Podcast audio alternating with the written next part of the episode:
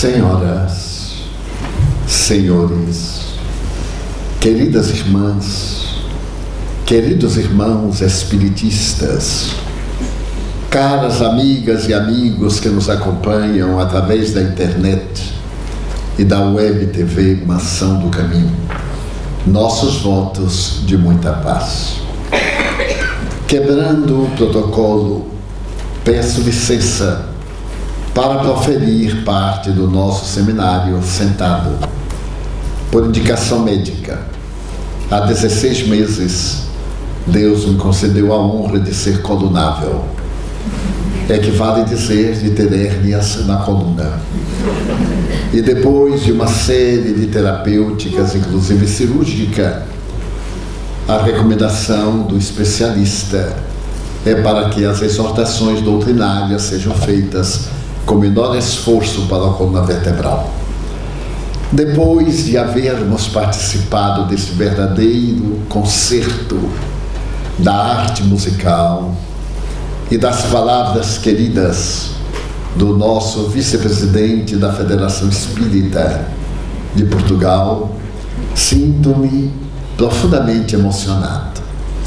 Agradeço as referências que reconheço não merecer mas principalmente também agradeço as belas vozes que nos encantaram, levando-nos de volta aos primórdios da música sacra e erudita. Asseverou com muita propriedade o extraordinário psiquiatra austríaco Viktor Frankl, que o ser humano é a medida do seu pensamento. E com muita propriedade, esse psiquiatra ímpar do século XX assim se expressou. Porque, sendo considerado um dos psiquiatras europeus mais condecorados pelas instituições norte-americanas, Viktor Frankl é uma das vítimas do Holocausto nazista.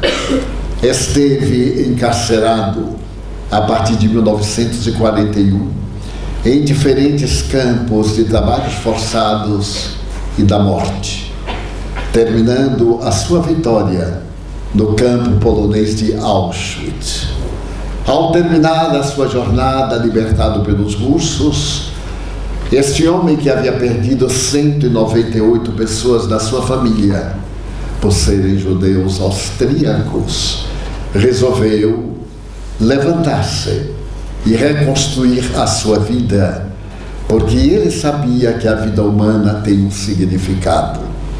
E baseado talvez no pensamento ancestral de antropólogos, psicólogos e sociólogos, ele se entregou à arte de penetrar na intimidade da criatura humana para bem definir a trajetória do ser humano na face da Terra. Em todos os tempos da história, desde os primórdios da civilização antiga até a civilização moderna, a contemporânea, e esta que defrontamos para o porvir, a psicologia tem tentado definir o que é o homem, o que é a mulher. A velha tradição assevera na escala zoológica de que são o ápice da evolução antropológica. Atingiram o estágio mais alto ao transformar o instinto em emoção. E a emoção viajar neste momento na busca da percepção de um sexto sentido. A ciência, por um lado, e a tecnologia de ponta, por outro, oferecer uma visão cósmica no macro e no microcosmo, situando o ser humano como o momento mais sublime e elevado da criação. No entanto, esta evolução que nos fascina, graças à física quântica, à química molecular e, acima de tudo, à visão cósmica, não logrou o resultado esperado. O ser humano não é feliz naturalmente está integrado no bojo da cultura moderna, mas com os mesmos ou mais graves conflitos do homem primitivo.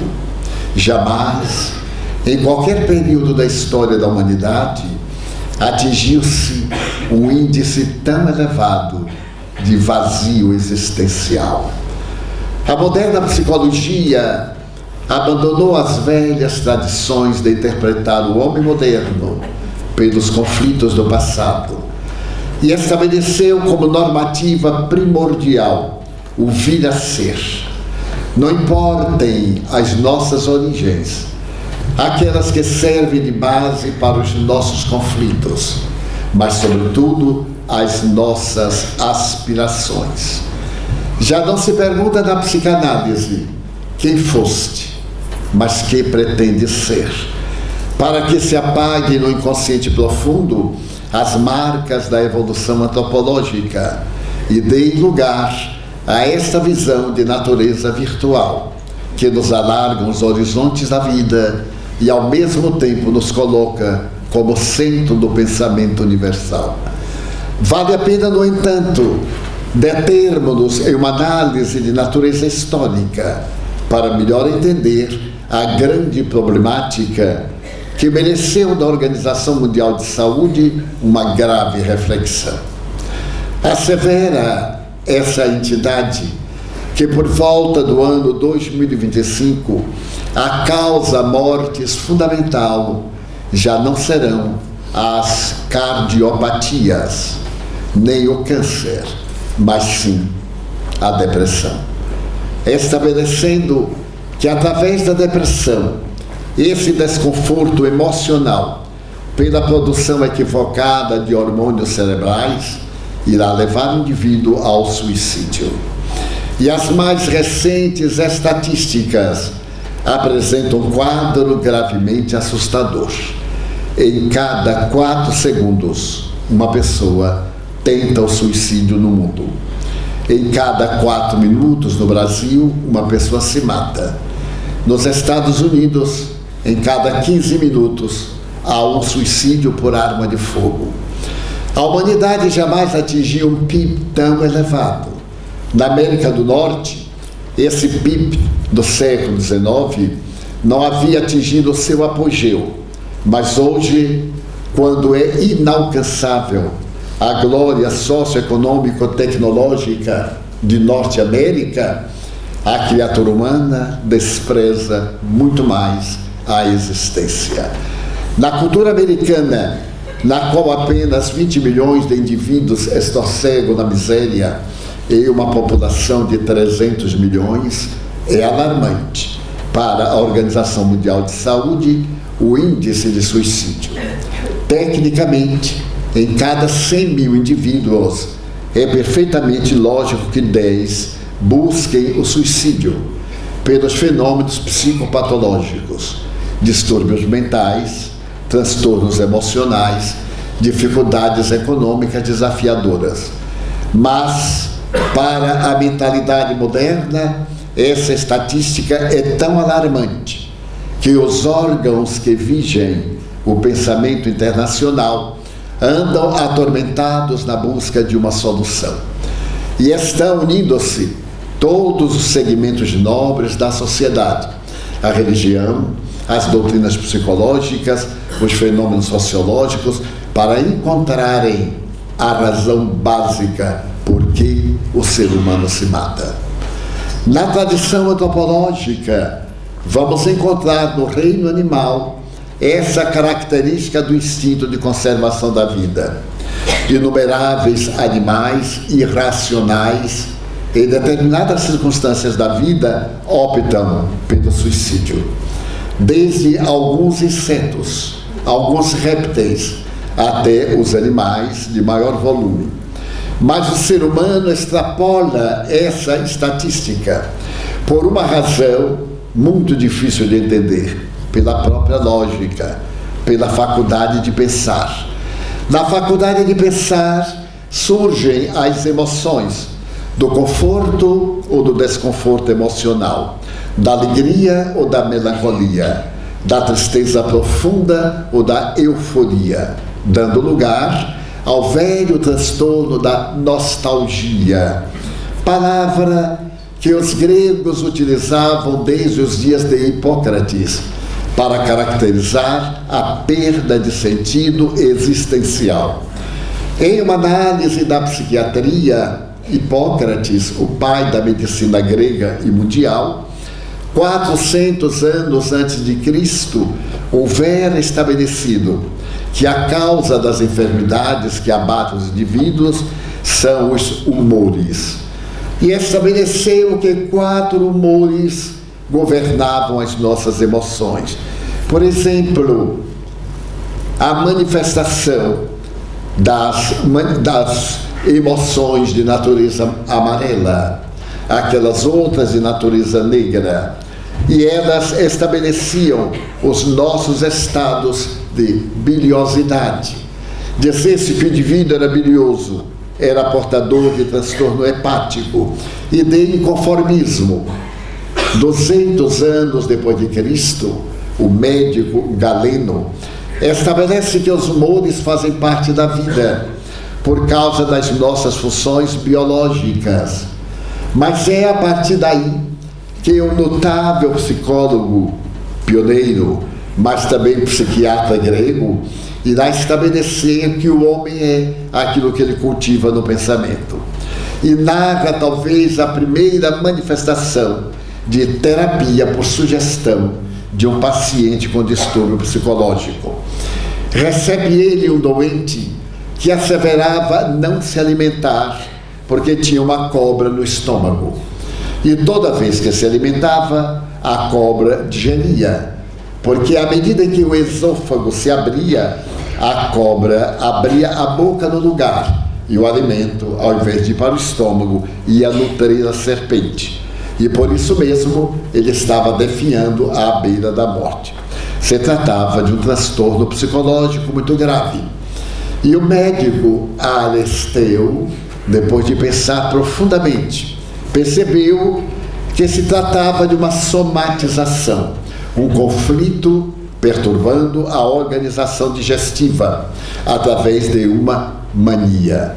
É a primeira percepção maníaca depressiva na história da psiquiatria.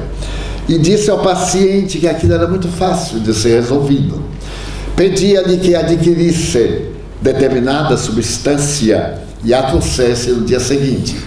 Era uma substância que produzia o vômito mas trouxesse também uma bacia virgem, utilizando-se da superstição, para que, através deste emético, pudesse libertá-lo do ofídio.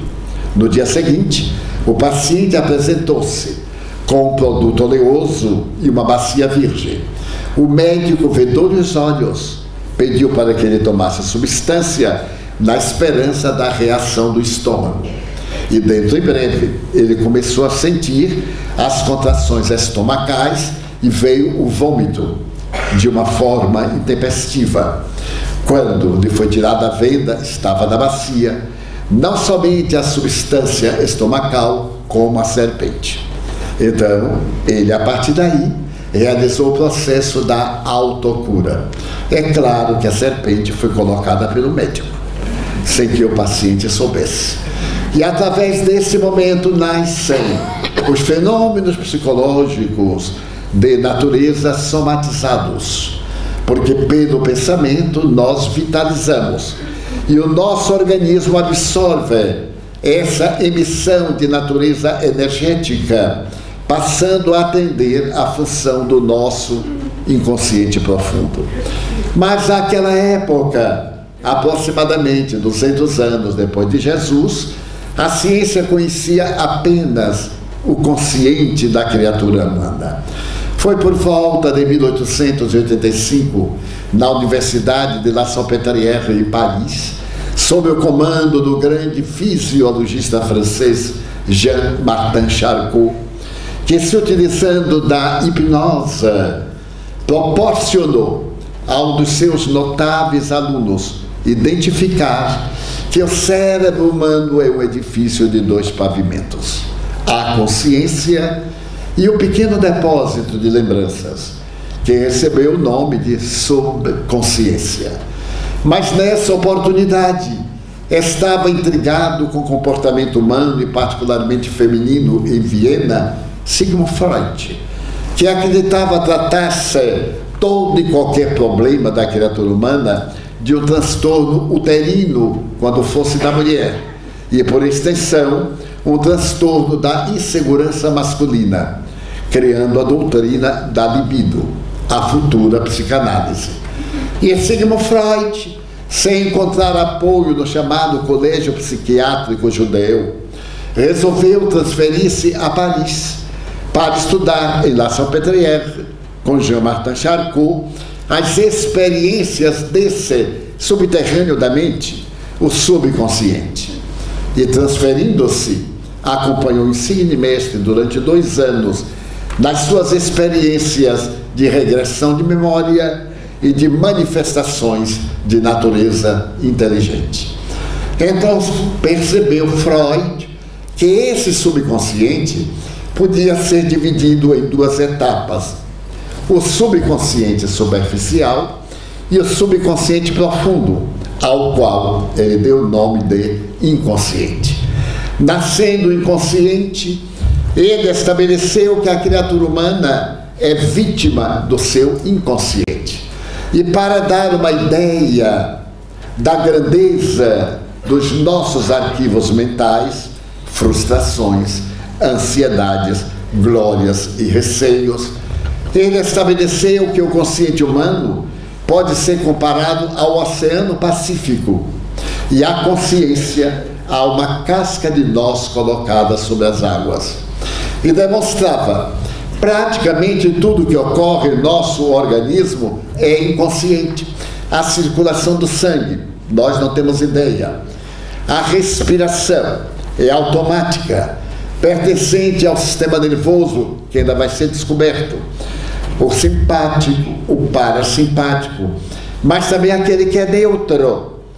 E várias outras funções ocorrem, toda a digestão a transformação do sangue venoso em arterial, os movimentos que realizamos tanto no estado de consciência como no estado sonambúlico, todos eles ocorrem sem que a nossa mente participe. Também a nossa memória. Nós arquivamos em determinada área dos nossos neurônios aquilo que a posteridade vai chamar lembranças e essas lembranças são evocadas com a rapidez do próprio pensamento, mas de uma maneira inconsciente. Nós não fazemos nenhum esforço quando estamos pensando e dialogando. As ideias emergem dentro de um raciocínio cuja ideia ainda não completamos. Então, nós somos conduzidos por esse inconsciente. As nossas aspirações, os nossos desejos frustrados, mas acima de tudo as nossas funções reprodutoras. E estabelece Freud que nesse inconsciente estão as matrizes da libido, tanto a libido, que significa prazer, de natureza digestiva, como de natureza emocional, a funcional da máquina orgânica e também aquela das emoções de natureza da preservação da espécie. Mesmo no indivíduo idiota, a função sexual é assolada por um mecanismo que independe do seu pensamento. E quanto mais forte a idiotez, mais veloz, mais rápida, mais vulgar é a função sexual. Então, o ser humano é um animal levemente envernizado de civilização e profundamente ao selvajado. Para nós distinguirmos o homem, no sentido genérico, homem e mulher, pise-se no pé de uma unha encravada de qualquer indivíduo e verá que o verniz social desaparece e a fera apresenta-se, mostrando que nós educamos o instinto, mas não nos libertamos dele. Recomendava então Freud a consciência do inconsciente, considerarmos ser um animal sexual cujas pressões e cujas frustrações deveríamos dirigir dentro de uma ética social. A essa ética social, Freud chamava a neurose da sociedade. Se uma pessoa é gentil, é uma fuga neurótica. Na religião, nós temos aí a transferência do pai biológico para o pai transcendental, que seria a divindade. É, portanto, uma neurose. Uma pessoa caridosa, uma pessoa justa, uma pessoa humilde, não tem nenhum valor de natureza ética. Pelo contrário, é patológico, é um neurótico. Porque ele se frustra e procura apresentar a imagem da persona gentil que faz parte da sociedade. Mas, em particular, ele então libera esses hormônios, porque supera o inconsciente e coloca a consciência, para fazer tudo aquilo que não se atreve a fazer diante das demais criaturas humanas. É um transtorno de natureza neurótica. Tem muita razão o eminente pai da psicanálise. Esse espírito de Skoll, que foi Sigmund Freud, veio à Terra para nos libertarmos da hipocrisia religiosa e da hipocrisia ético-moral de todos os tempos. Porque para a hipocrisia vitoriana, o grande período da Rainha Vitória na Inglaterra, que editou as leis do bom comportamento e da ética, o indivíduo era aquilo que apresentava na sociedade, não o que fazia em quatro paredes e ninguém enxergava. Mas como consequência de nós termos duas condutas, a que agrada e a que nós somos, nós criamos um conflito, a insegurança emocional, a frustração e, naturalmente, os transtornos de natureza emocional. Em razão desses transtornos de natureza emocional, nós criamos uma ética, a ética que interessa à sociedade, quando deveríamos criar uma ética de boa conduta da nossa vida interior e cairmos as máscaras. Eu me recordo, por exemplo, que na infância ensinava-se na escola que eu frequentava e na religião que as crianças nasciam nas moitas de capim, ou então na velha tradição da cegonha. Eu adoro, por exemplo, as temperaturas baixas, e a minha cegonha veio naturalmente do trópico. Não aguentou, me largou na cidade do Salvador, uma região tropical, quando o meu sonho era cair na Suíça. E eu acreditei nisso durante muitos anos, porque a função sexual era uma função religiosa pecaminosa e, do ponto de vista ético, imunda. E durante muito tempo a palavra sexo era uma imoralidade. Todas as pessoas eram assexuadas, apesar da sociedade multiplicar-se.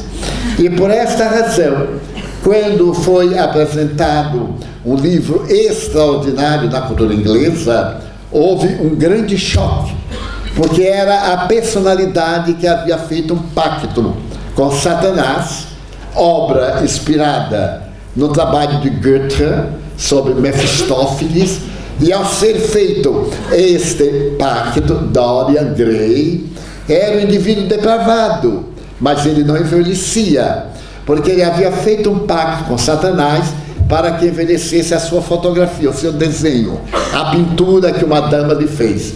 E então Dorian Gray é um vulto psicanalítico de todas as épocas. Era um rapaz que não envelhecia, encantador da sociedade hipócrita do período vitoriano.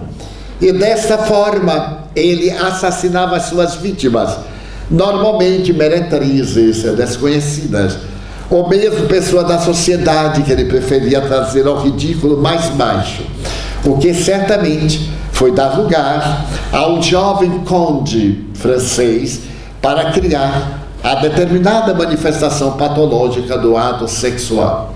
Nós voltaremos ao assunto. Desta maneira, Dorian Gray conseguiu ultrapassar o período de vitória do seu tempo, até um dia em que ele subiu ao sótão, ao porão, ou desceu, e viu a sua fotografia envolta em um tecido muito delicado. E quando retirou o pano, ele viu que a fotografia estava envelhecida, com todas as marcas, as cicatrizes, as feridas morais. E ele teve um choque tão grande que o corpo assimilou todas as desgraças. E a fotografia ficou jovem. como houvera sido pintada. E ele então morreu com um transtorno cardíaco. Mas somente foi reconhecido por causa de um anel que ele tinha no dedo. Tal a deformidade do caráter que passou a registrar-se na sua face.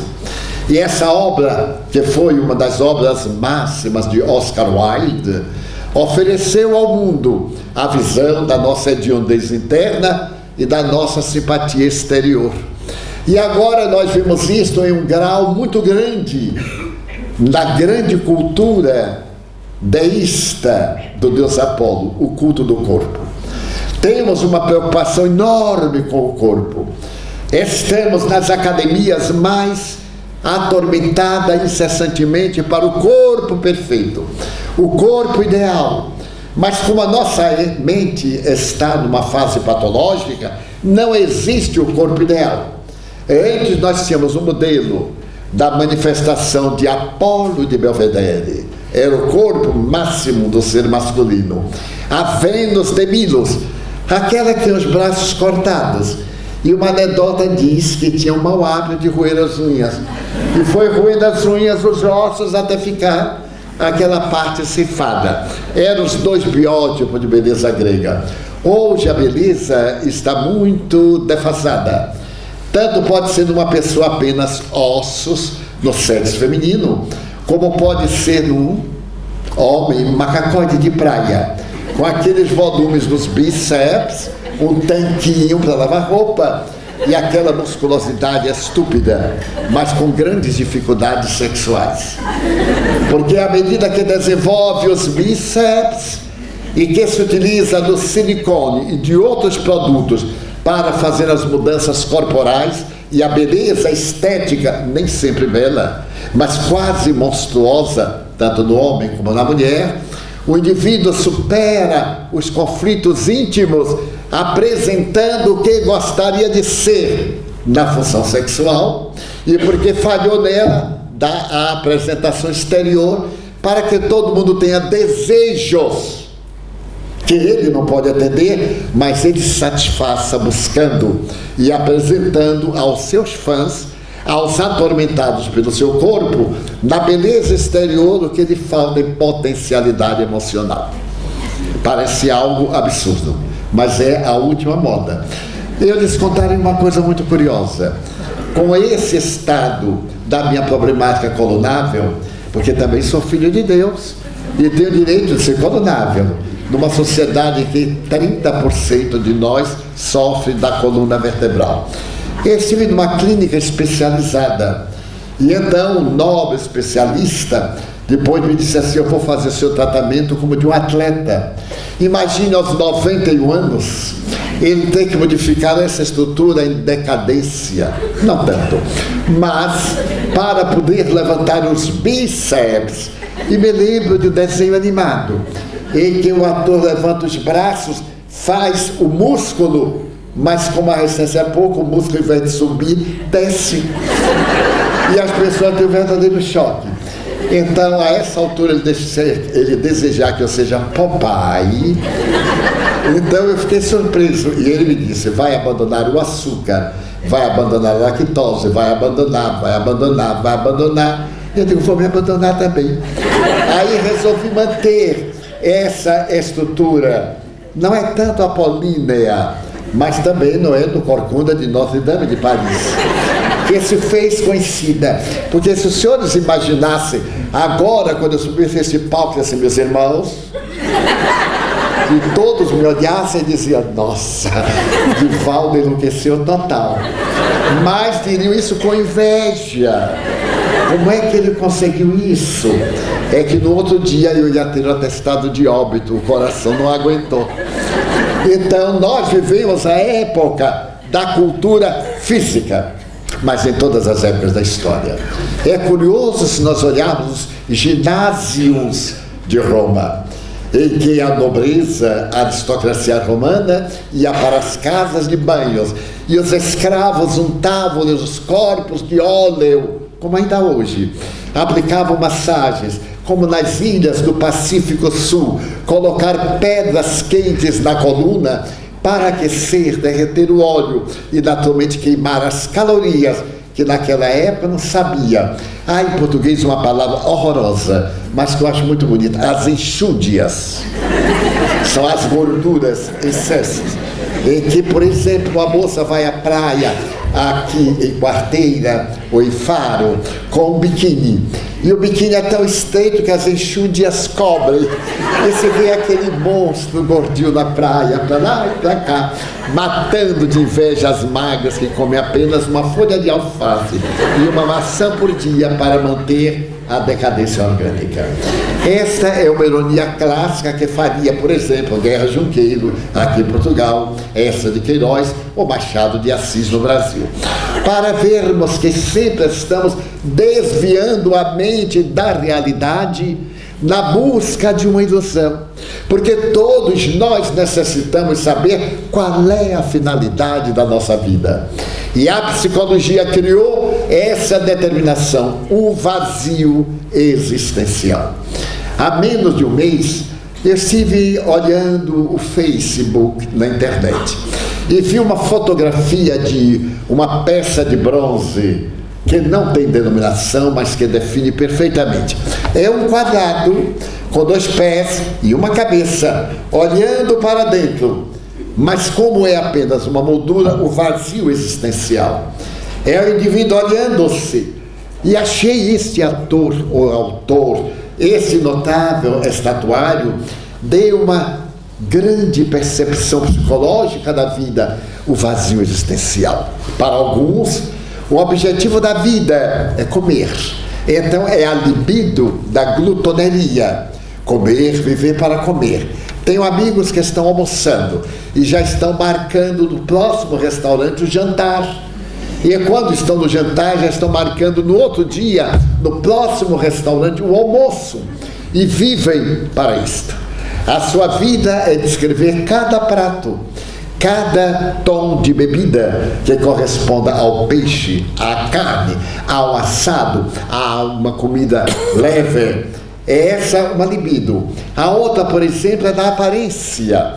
Cuidar da aparência, a maquiagem. Ficou clássico na mulher que a maquiagem é mais importante do que a vida, mas hoje também no homem. Já existem 216 produtos de beleza masculinas masculina. Mas se o homem for intermediário, deve haver 400, porque tem que atender as da mulher, tem que atender as do homem. E assim nós ficamos fugindo do eu que sou, da grande preocupação do ego. Aí nós criamos uma formulação. Como estou parecendo? Estou parecendo que estou bem? Ah, está muito bem. Parecendo, mas eu não estou bem. Estou amargurado. E na primeira próxima frustração, como a minha vida não tem meta, o suicídio é a solução. Porque o suicídio é a busca de coisa nenhuma, fugir para lugar algum. Porque naquela busca de fugir desse tormento, não saber qual é a finalidade da vida, o indivíduo cai na vida. Porque tradicional, nós vamos observar que na evolução antropossófica psicológica há um determinismo, o ser é indestrutível. O notável psiquiatra suíço Carl Gustavo Jung, fazendo uma análise da psique, estabelece que o self, palavra americana, quer dizer o si mesmo, quando ele usou a palavra alemã, o selbst, o si mesmo, é muito mais importante do que o ego. E nesse arquétipo ego-self há uma ponte entre o que somos e o que aparentamos. Então é necessário que a nossa aparência não seja muito diversa daquilo que somos. Nós não temos o direito de ofender a humanidade com as nossas feridas, mas a humanidade não pode exigir que eu não tenha feridas, porque as feridas são do meu processo evolutivo. Eu sou herdeiro das minhas paixões, que o egregio Allan Kardec o codificador da doutrina espírita chama as más inclinações. E que o próprio Jung chama a sombra. Todos nós temos uma sombra que devemos dourar, isto é, a minha inferioridade, as minhas tendências perturbadoras, a tendência da mentira, a tendência do elogio, a tendência das minhas falhas, mas também o desejo da posse, da riqueza, da vaidade. São sombras. E à medida em que a vida demonstra que são ilusórias, e eu caio na realidade de me tornar um ser melhor, mais gentil, mas não para agradar, porque me faz bem. O bem que eu faço a mim me faz bem. É uma descoberta fantástica do self. Nós estamos acostumados a achar que fazer o bem ao indivíduo é bom para quem recebe. Nessa fase egóica, nós passamos para essa fase do self. É tão bom eu ser gentil para mim, eu ser amado e não apenas visto, notado. 15 minutos de holofotes, 15 minutos de glórias, és toda a imprensa, és todo o teatro, és todas as artes, és todos os comentários e decadência. Porque nós vivemos o surto da evolução. Logo existe alguém que está empurrando o meu pé e tomando o meu lugar. Faz muitos anos eu assisti o um filme de uma atriz que eu considero a mais notável que já assisti, Bette Davis. No cinema antigo havia três grandes atrizes, Bette Davis, John Crawford e Ingrid Bergman. Não tirando, naturalmente, aquela que se afastou do mundo depois que descobriu o conflito pessoal, Greta Garbo, que foi a mulher mais linda da cinematografia internacional. Mas Bette Davis chegou a ganhar quatro Oscars. E na idade, quando estava com câncer, ela declara no Jornal de Los Angeles: atriz com quatro Oscars.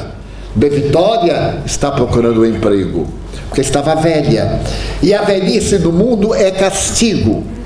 A velhice parece uma cadeira de palhinha velha esburacada, que se coloca de lado mas se esquece de que essa cadeira velha esporacada foi sentada pelos reis.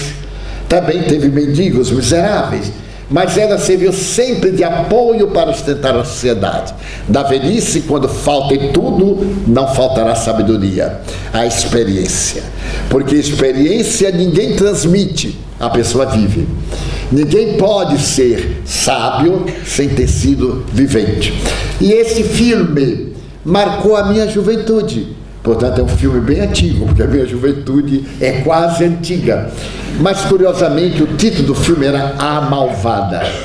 Ela exercia o papel na Broadway e realizava o papel da mulher malvada. Mas esse papel era muito difícil, porque era um monólogo. E o monólogo é um desafio. Imaginemos um monólogo de três atos entre ter uma grande população de teatro na Broadway e ela era famosíssima. E como era muito famosa, se permitiu o luxo de ser orgulhosa, de desdenhar da ralé da humanidade. Havia um cronista do New York Times que era apaixonado por ela.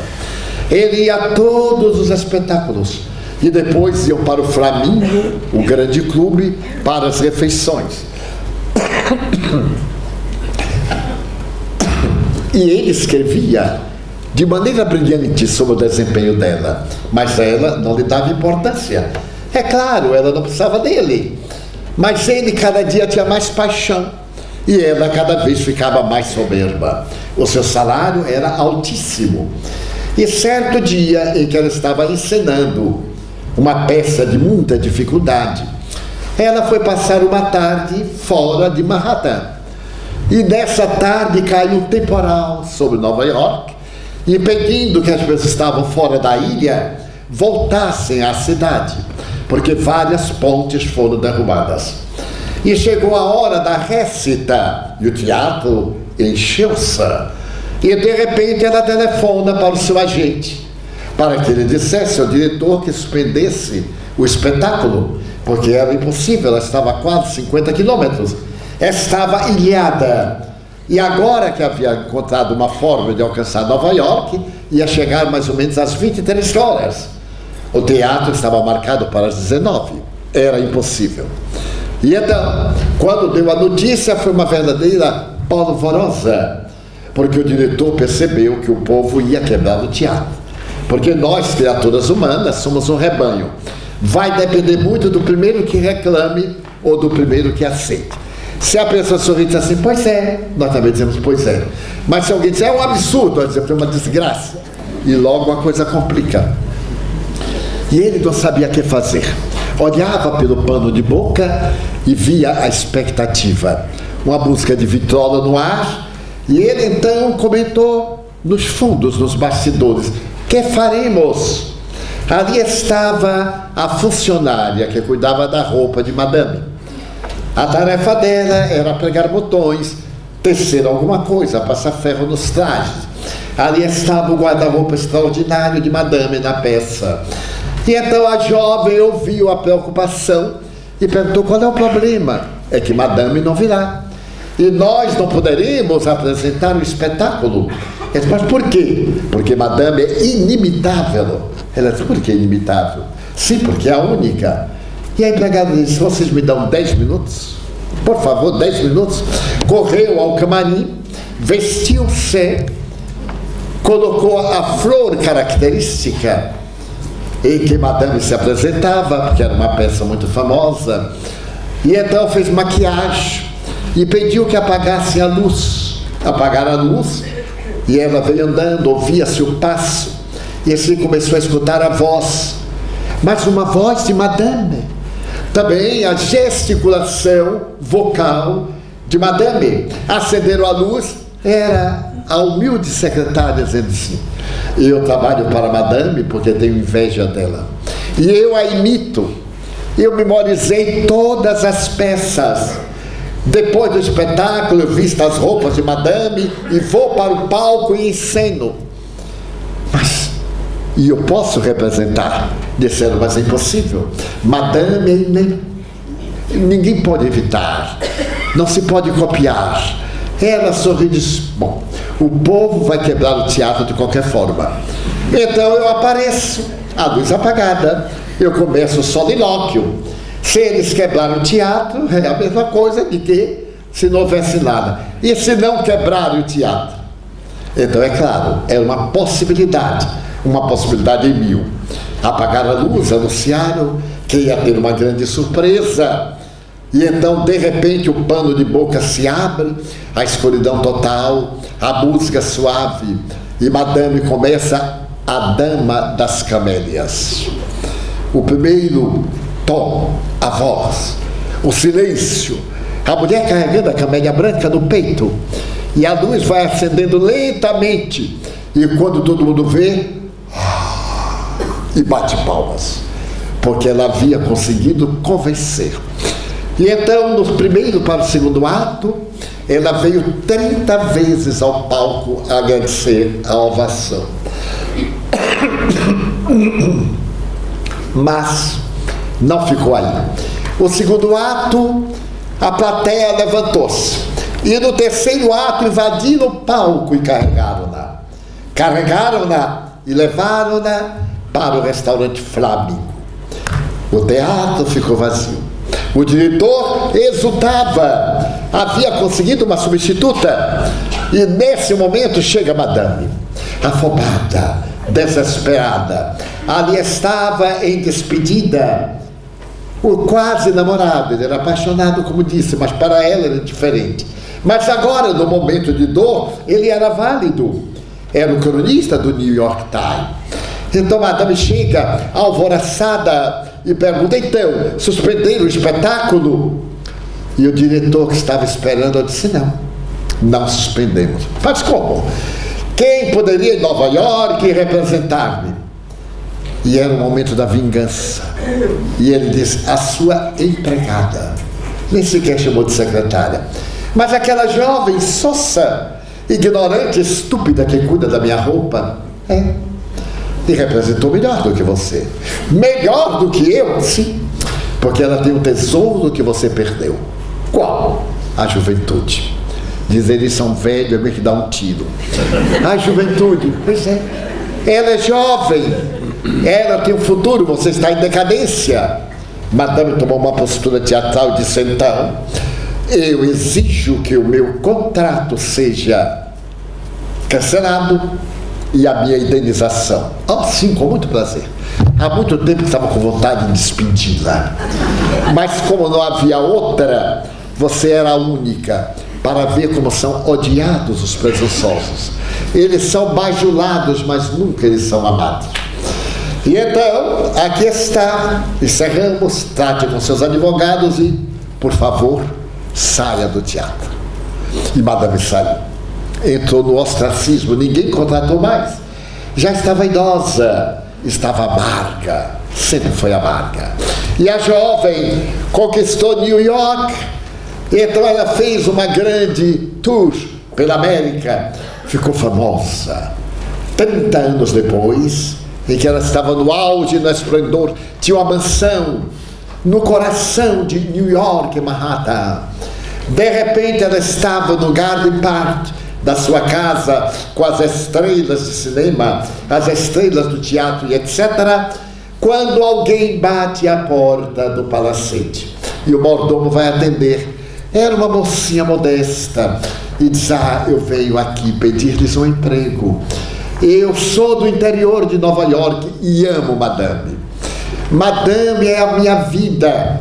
Quando ela vai à nossa região, eu a acompanho. Faço um esforço imenso. Até a 100 quilômetros de distância, eu acompanho Madame. Eu memorizo as suas falas. Eu me visto igual a Madame. Eu adoro Madame. Eu queria cuidar da roupa dela só para estar perto, respirar o ar de Madame. E o mordomo ficou sensibilizado. Um momento, nós não estamos precisando auxiliar mais.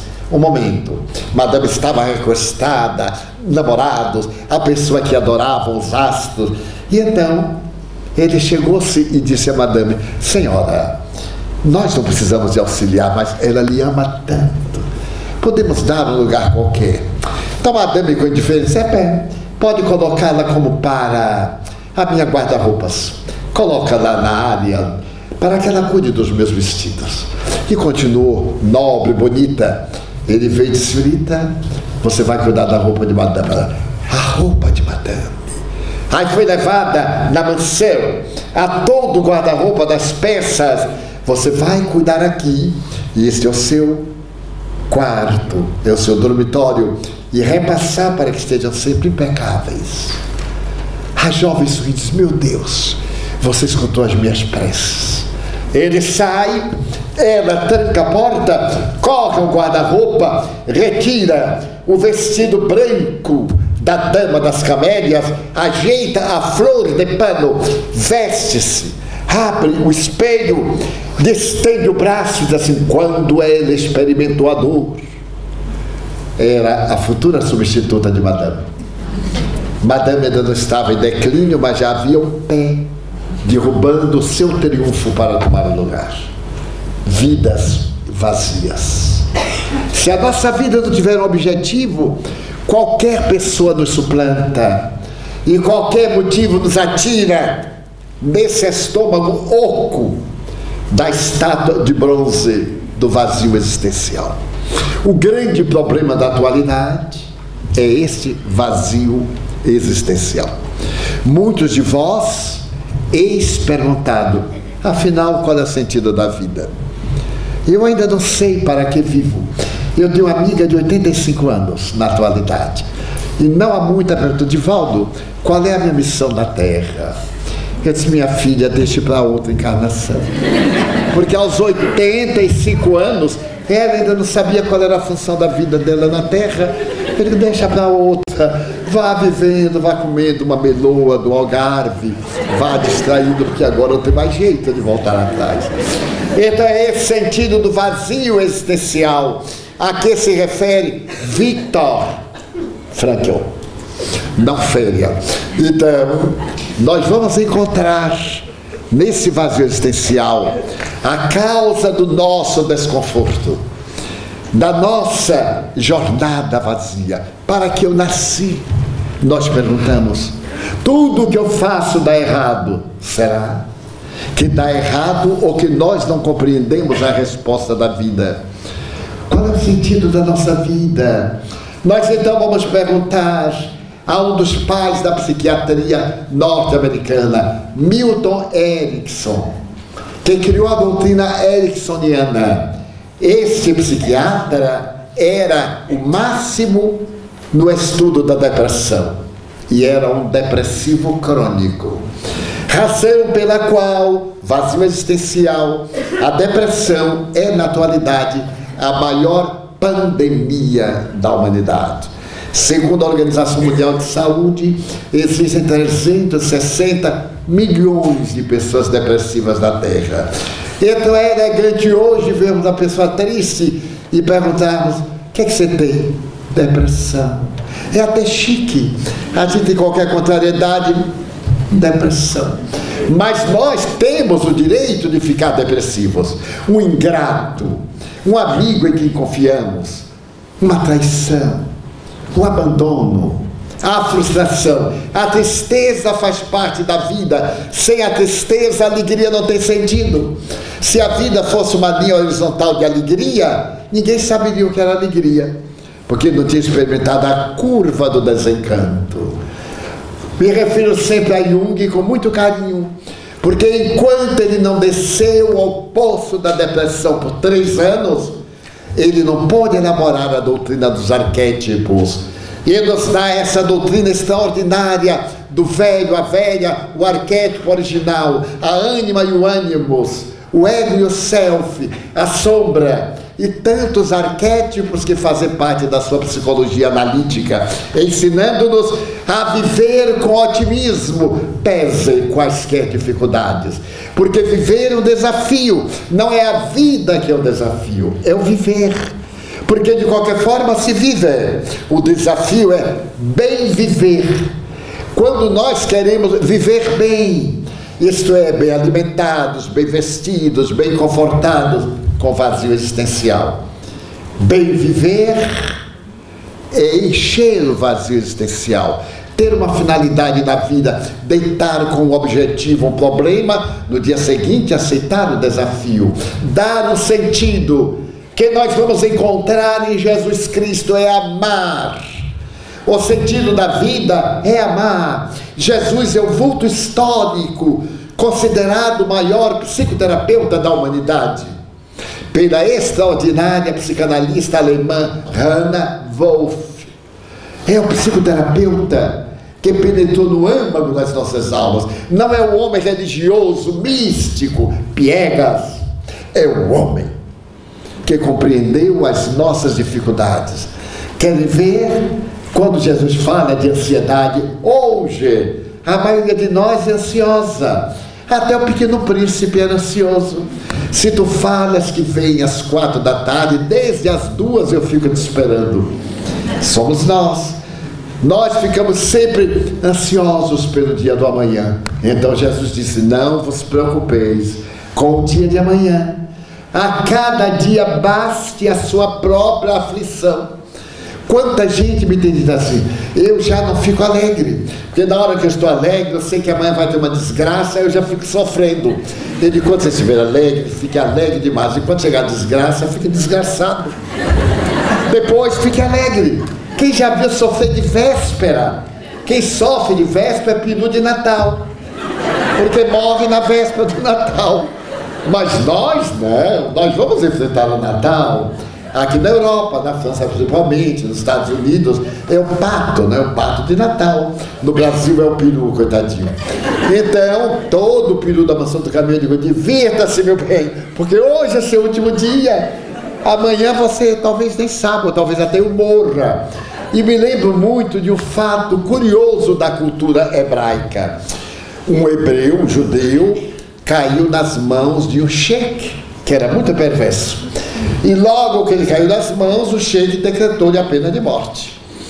E então se reuniu a tribo e ele veio para a pena de morte, que era um falso, ser levado à forca.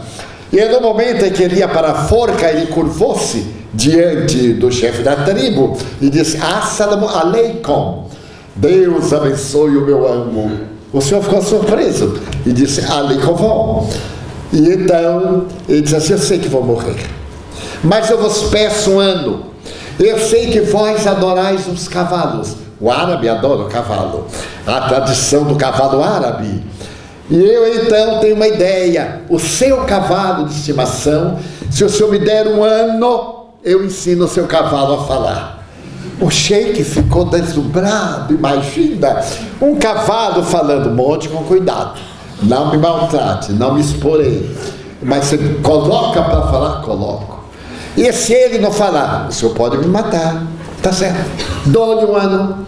E chamou o servo, leve-o à cavalariça. E o judeu alegrio foi.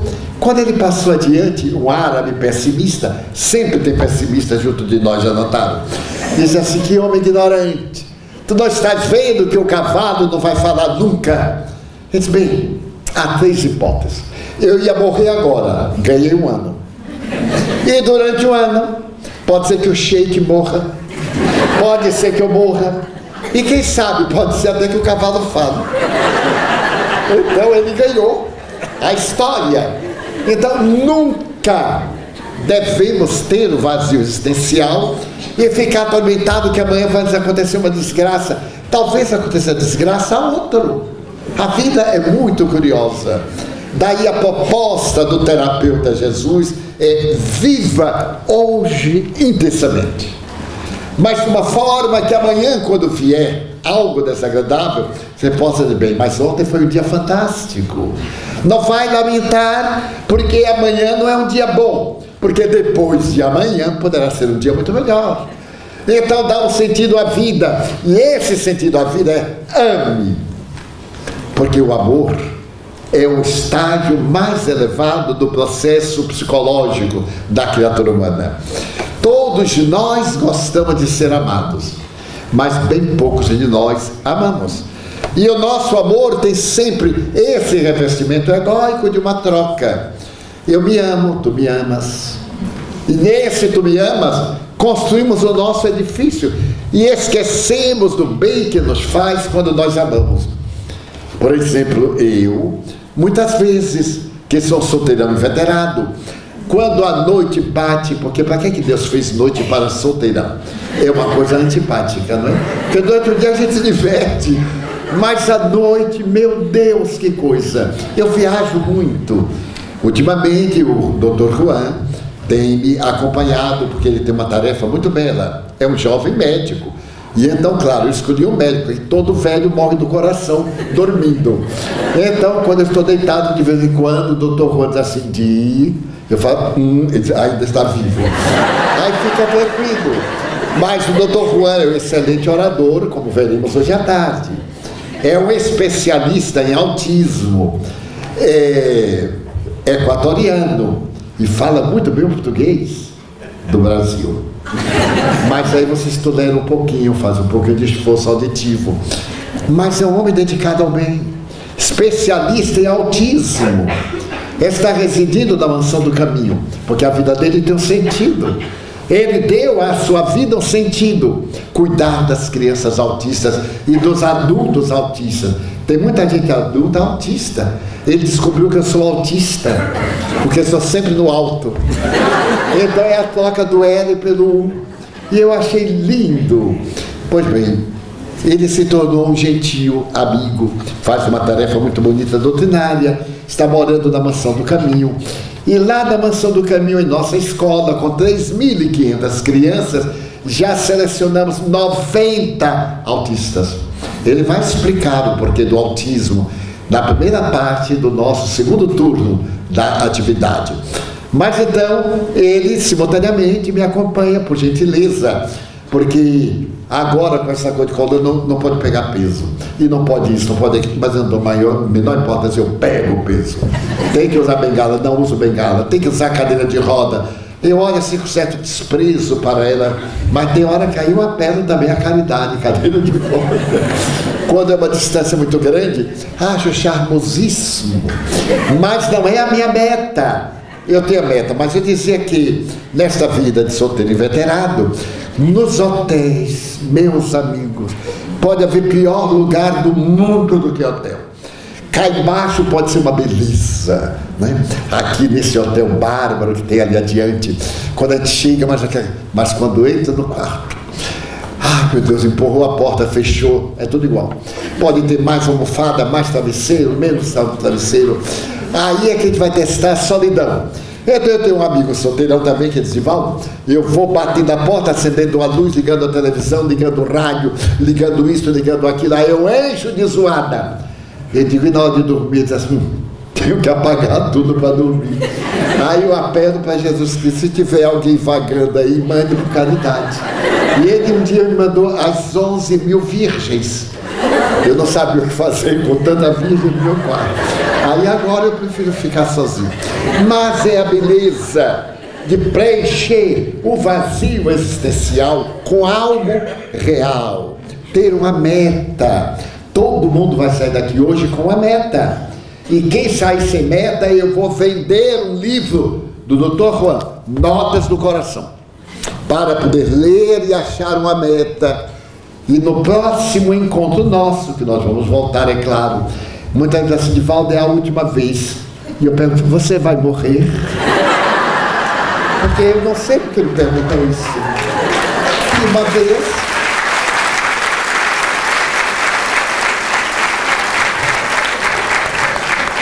O mundo é muito curioso.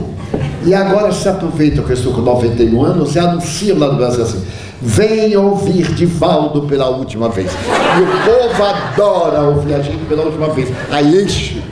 Eu cheguei há pouco tempo, há quatro anos, eu falar na Universidade de Londres, estava tão lotado que eu digo, nossa.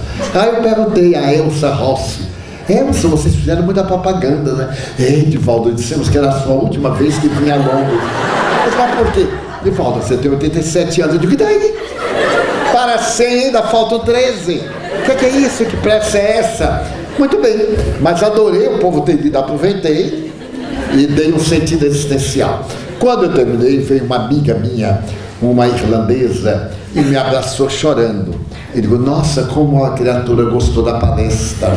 Misty Mead, não se comova, me comovo, meu filho, porque é a última vez que eu vou lhe ver. Eu disse, mas eu não sinto nada. Naquele tempo não tinha nada na coluna. Eu estou saudável, não tenho nada, nem dente cariado eu tenho e tal.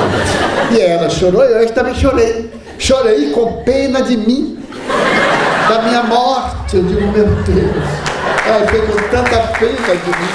Eu chorei à vontade.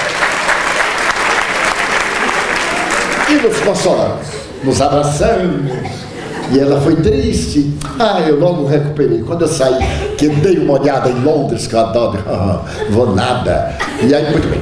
No ano seguinte, eu voltei, proferi outra palestra. No outro ano, também. Quando foi no ano passado, eu me lembrei de Madame Schmidt. E olhei, fui fila por fila, e não a vi. Eu digo, meu Deus, que coisa. Coitada de Madame. E olhei em cima, nada. Ao terminar, eu perguntei à minha intérprete, uma excelente intérprete, Ana Sinclair. Eu digo, Aninha, e Miss Schmidt? Ai, Divaldo, morreu. Eu disse, coitada, por isso que ela me deu o último abraço. E todo mundo que me der o último abraço, eu faço a prece no enterro. Porque o meu objetivo é amar. Não importa se amar o vaso carnal, o amar a criatura humana, com suas vantagens e desvantagens, com suas virtudes seus desafios. Porque nós não devemos amar as qualidades do indivíduo, devemos amar a pessoa como é. Agora, não concordar com seus vícios que é uma coisa diferente. Mas quando nós amamos, queremos logo que a pessoa se adapte ao nosso modo, que deixe esse hábito, que como que nós gostamos. Uma amiga minha brigou com o marido porque disse: Você não me ama mais. Mas como não amo? É, você não gosta mais.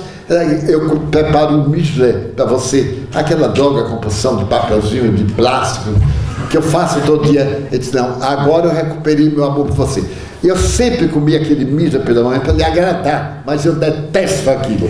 E agora que eu adquiri independência afetiva, não vou comer mais o misle. E continuo amando você, porque eu não amo ao misla eu amo a você, quer você faça, quer não faça. Porque o nosso hábito é, a mulher diz para o marido, vista, põe aquela gravata. Não gosta, ah, não gosta mais de mim? Que tem a ver, meu Deus? São nossos conflitos, o vazio existencial. E aí ela faz uma coisa que ele não gosta para pirraçar. E depois brigam e ficam de mal. Nós somos tão infantis. Mas isso não escapou ao notável pensador e psicólogo suíço. Então diz Jung, é a criança ferida. Muitos de nós chegamos à idade adulta e continuamos crianças feridas. Qualquer coisinha a gente logo se espinha. Aqui em Portugal também tem as pessoas sensitivas. A gente passa na hora, viu? Não olhou para mim. E aí fica sentindo, eu não fiz nada. Não olhou, ótimo, porque podia botar olhado. Então não olhou, graças a Deus. Daí o sentido existencial é termos uma meta. Se você não tem meta nenhuma, ame-se. Ah, mas eu não gosto de mim, passe a gostar. Porque tem muita gente que gostaria de ter o que você tem e não tem. Certo dia, Madre Teresa de Calcutá estava em Zurique e foi visitar uma antropóloga que havia contraído uma enfermidade terrível. Esta senhora também estudava fósseis e estava levantando a fase daquela falha na escala de Charles Darwin, o elo perdido. E era uma mulher dinâmica, fazia escavações na Ásia, na África, especialmente na Europa, nas grandes civilizações. E ela foi vítima de uma enfermidade progressiva a ela. E então ela ficou, foi diminuindo os movimentos e ficou paralisada. Madre Teresa foi visitada no hospital. E então ela disse com muita dificuldade: Teresa, você ainda faz a caridade? Sim, claro. Então faça eutanásia. Mande fazer eutanásia. Eu tenho que morrer. Porque estou lúcida, absolutamente. Mas não sou útil. Aqui, espera da morte. Ela diz: não é útil? Não. Eu quero morrer. Como você é egoísta você está com paralisia. Existem milhões de pessoas que têm paralisias. São pessoas absolutamente paralíticas que querem viver. Se a sua vida não é útil para você, ore por aqueles que querem viver. Faça alguma coisa útil pela humanidade. Renuncie ao ego agora. Eu acabo de criar aqui a Organização Mundial de Preces pelos tetraplégicos, paraplégicos e paralíticos. Então a mulher abriu os olhos e disse: ah, pelo menos a minha vida tem uma meta, tem um sentido. Nasceu o círculo internacional, todos os paralíticos que tiveram a notícia do trabalho de Madre Teresa, de acordo com o fuso horário, no mesmo momento, no mundo, oram uns pelos outros pelo menos tem o conforto da esperança da oração. É um sentido existencial. Então, dessa forma, não deixemos que o vazio existencial tome conta de nós. Victor Frankl estabelece esta frase: não pode haver sofrimento mais sofrido do que o vazio existencial. Olharmos para amanhã e dizermos: é a mesma coisa de hoje. Levantar ir para o trabalho, voltar para casa. Esta monotonia. A psicologia recomenda: faça uma coisa nova. A doutora Elizabeth Kreman estabelece 10 regras da felicidade. E a primeira dela é: você levanta e vai para o emprego sempre pela mesma rua. A pé, de ônibus, a cavalo, de automóvel, sempre pela mesma rua. Um dia vá por outra rua, porque a cidade cresce, você conhece a cidade antiga, não a cidade nova. Então, se você trabalha a 20 metros do emprego, vá à esquerda, marche um quilômetro, dobre um quilômetro, outro quilômetro, e volte depois de andar 5 quilômetros. Você vai ver como a cidade cresceu. Então você quebra rotina. O primeiro grande inimigo da cultura humana é a rotina. Não pode haver nada pior do que uma vida rotineira. A gente não vive, vegeta. Faça uma coisa diferente. Há pessoas que acordam sempre no mesmo horário, deitam no mesmo horário, vestem a mesma. Eu tenho um amigo que ele compra cinco camisas iguais. E sabe como eu descobri? Porque eu fui passar uma semana na casa dele. E pela manhã ele me aparece com uma camisa de xadrez verde, linda. No dia seguinte, eu digo, nossa, não mudou a camisa, 24 horas. a camisa de xadrez verde. Mas eu achei que ela estava passadinha a ferro, eu digo, de madrugada ele passou a ferro. No dia seguinte, ela de volta ao cenário. Eu digo, nossa, deve estar durinha. Na sexta eu não aguentei. Eu digo, nossa, sua camisa é resistente. Ele disse, ah, eu tenho cinco. Cada dia ele vestia a camisa verde. Eu disse, mas por que verde? Ah, eu gosto de então comprar a bandeira brasileira e se embrulhe, que é verde. A rotina, ela mata. Faça uma coisa diferente. Se você veste a mesma camisa, vista o dia ao avesso. Todo mundo vai falar. Você vai ser notícia. Se alguém diz, nossa, você está com paletó do avesso, é, é contra-olhado. Porque aí dá um bom resultado. Sentido da vida. Então, o professor Miri Lopes, também psiquiatra, diz que há quatro inimigos nossos. A rotina é um deles, a ansiedade. É o segundo, eu tenho certeza de que tem muita gente aqui ansiosa para que eu acabe logo. Não vou acabar logo, só vou acabar às quatro da tarde. Pode acalmar a ansiedade. Agora, para que, que a gente fica ansioso? Rapaz, preste atenção, porque é a última vez que vocês me ouvem sobre o tema, porque da próxima vez é outro tema. Então, ansiedade. A gente tem o prazer de ficar, ai meu Deus, tomara que ele acabe logo para nós irmos almoçar e voltarmos e cochilarmos na palestra do Dr. Juan, porque ele foi no almoço Daí eu recomendo, hoje é feriado, um almoço leve, um cozido português. E é uma comidinha leve. E voltem animado, nada de tomar um aguardentezinho, um vinho branco ou tinto, desses vinhos horríveis do Douro, horrível. E nada de pensar em qual é o vinho? Aquele docinho adorável do Porto, aquele vinho infame que mata a gente. O vinho do Porto, aquele dedinho de nada. O dia eu me entusiasmei, porque todo mundo me falava do vinho do Porto, menos esta criatura, que recomenda e não bebe. Isso é que é ser cruel. Recomenda e não bebe. Então ele quis me viciar. Você aceita o vinho do Porto? Esta garrafa aqui custa 5 mil dólares. Eu olhei, eu nunca tinha visto uma garrafa de 5 mil dólares. E ele me deu de presente. Eu digo, tenho que guardar no cofre. Porque daqui a 20 anos, quando eu morrer, imagine o preço. Mas um dia da mansão, não sei o que é que aconteceu. E alguém disse assim, ai, mas esta refeição merecia um vinho do Porto. Eu digo, ai, eu e me lembrei, mas abre 5 mil dólares. Assim, os meus irmãos, será que eles valem? Eu aí calculei, este vale 300 euros, este vale 200. Somei e dava quase 5 mil dólares. Aí vou fazer sacrifício em homenagem a Vitor, Vitor Féria. Aí abri a garrafa com uma compaixão, mas era igual às outras. Só a data abri e tomei. E tomei aquela dosezinha a gente tem que sentir o buquê com palavra antipática. Aí eu experimentei o buquê quase desmaiei. Quando eu dei a cheirada, hum, que entrou, aí a cabeça foi lá, veio cair do divã, mas aí mantive a dignidade. Aí peguei com todo o charme e dei uma tacada. Ai, Sanderson! Eu digo, nossa senhora. Aí Tive que mudar de roupa para poder vestir. Qualquer roupa não dá para tomar vinho do porco. Troquei de roupa, tomei. Meus amigos, uma dor de cabeça. Uma dor.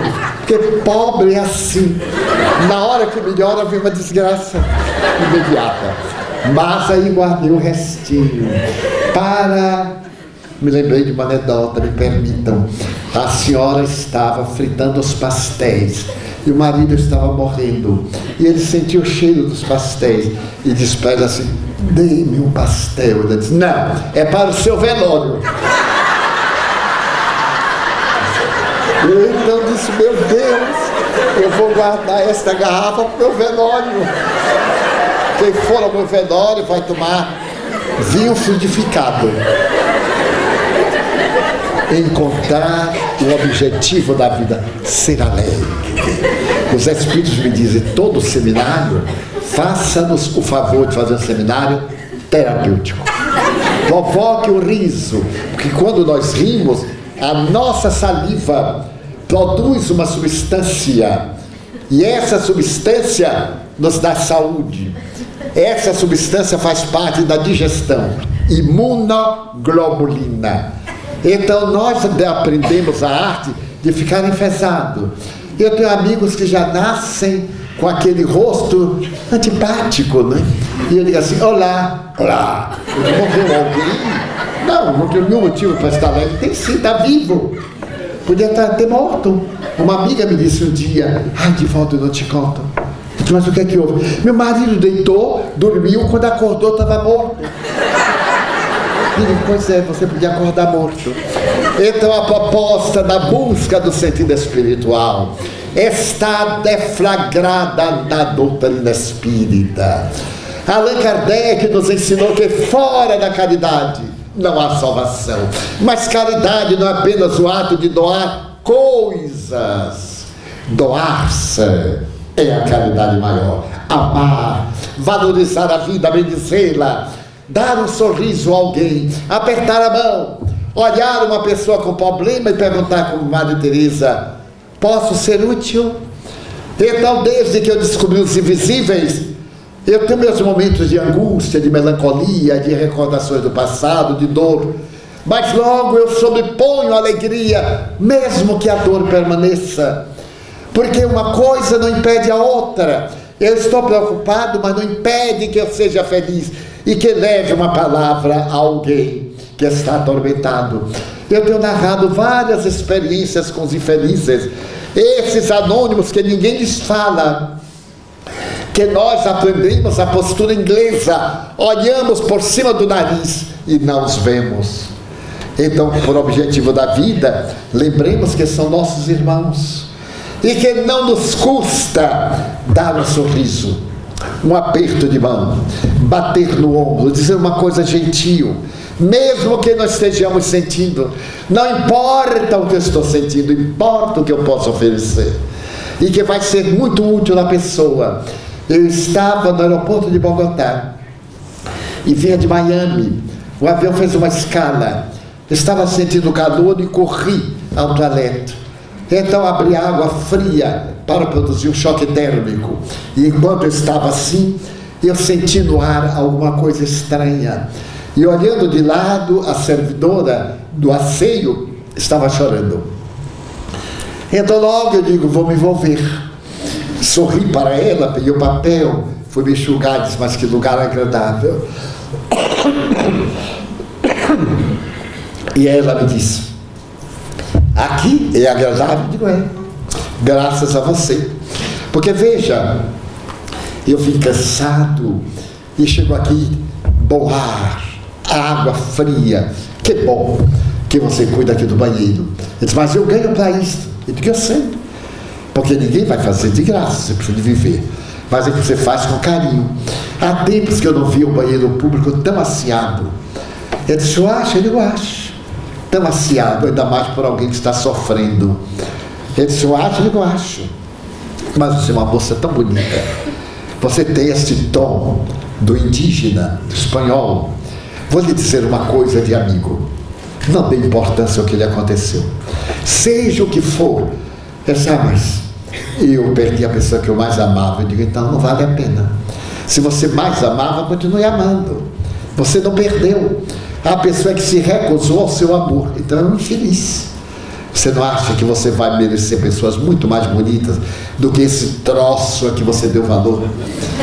Ela diz, mas eu amava tanto. Eu digo assim, mas é que você valorizava mais do que merece. Eu fui falando com ela, ela enxugou as lágrimas. Ele disse: Você deixa eu te dar um abraço? Ela disse: Mas eu sou a empregada, eu digo: empregada do governo, não é minha.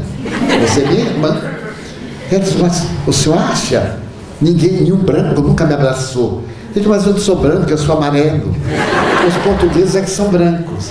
Em 1861, no Brasil, quando nós éramos império, o conde de Gobineau fez uma estatística e disse que no Brasil não havia um branco. Olha que perverso. Só havia Dom Pedro I, porque era filho de Dom Pedro, de Dom João VI. E então, ou melhor, Pedro II, que era filho de Pedro I. Esse será português, da lava, era branco. O resto era tudo misturadinho. E eu disse, inveja do conde de Gobineau.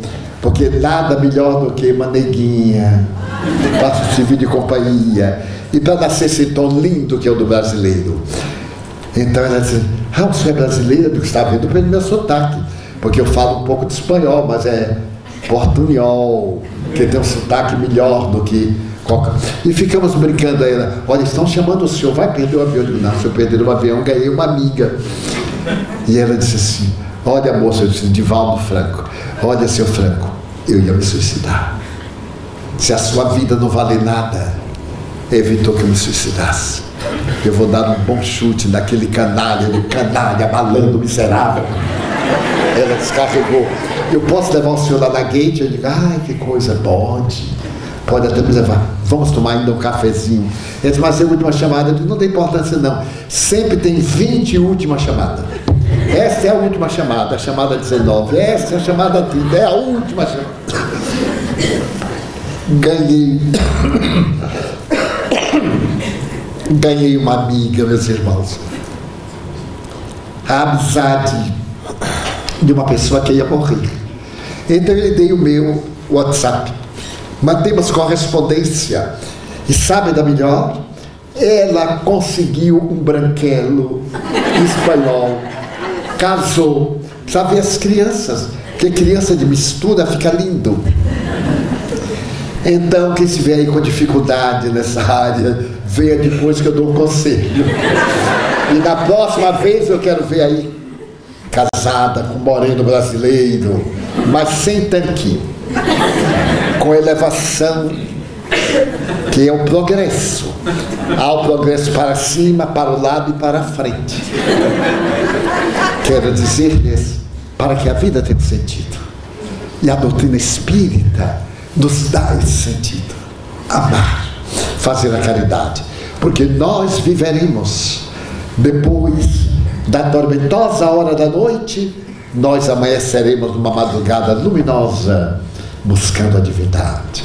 Daí o conceito de Victor Frankl, que a criatura é à medida do seu pensamento, é o mote do nosso seminário.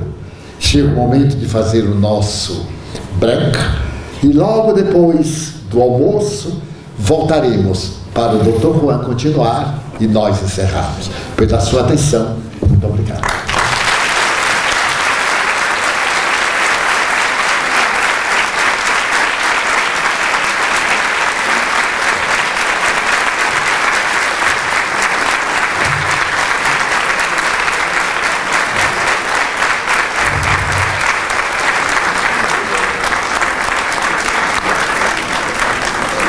Tá vendo, mister?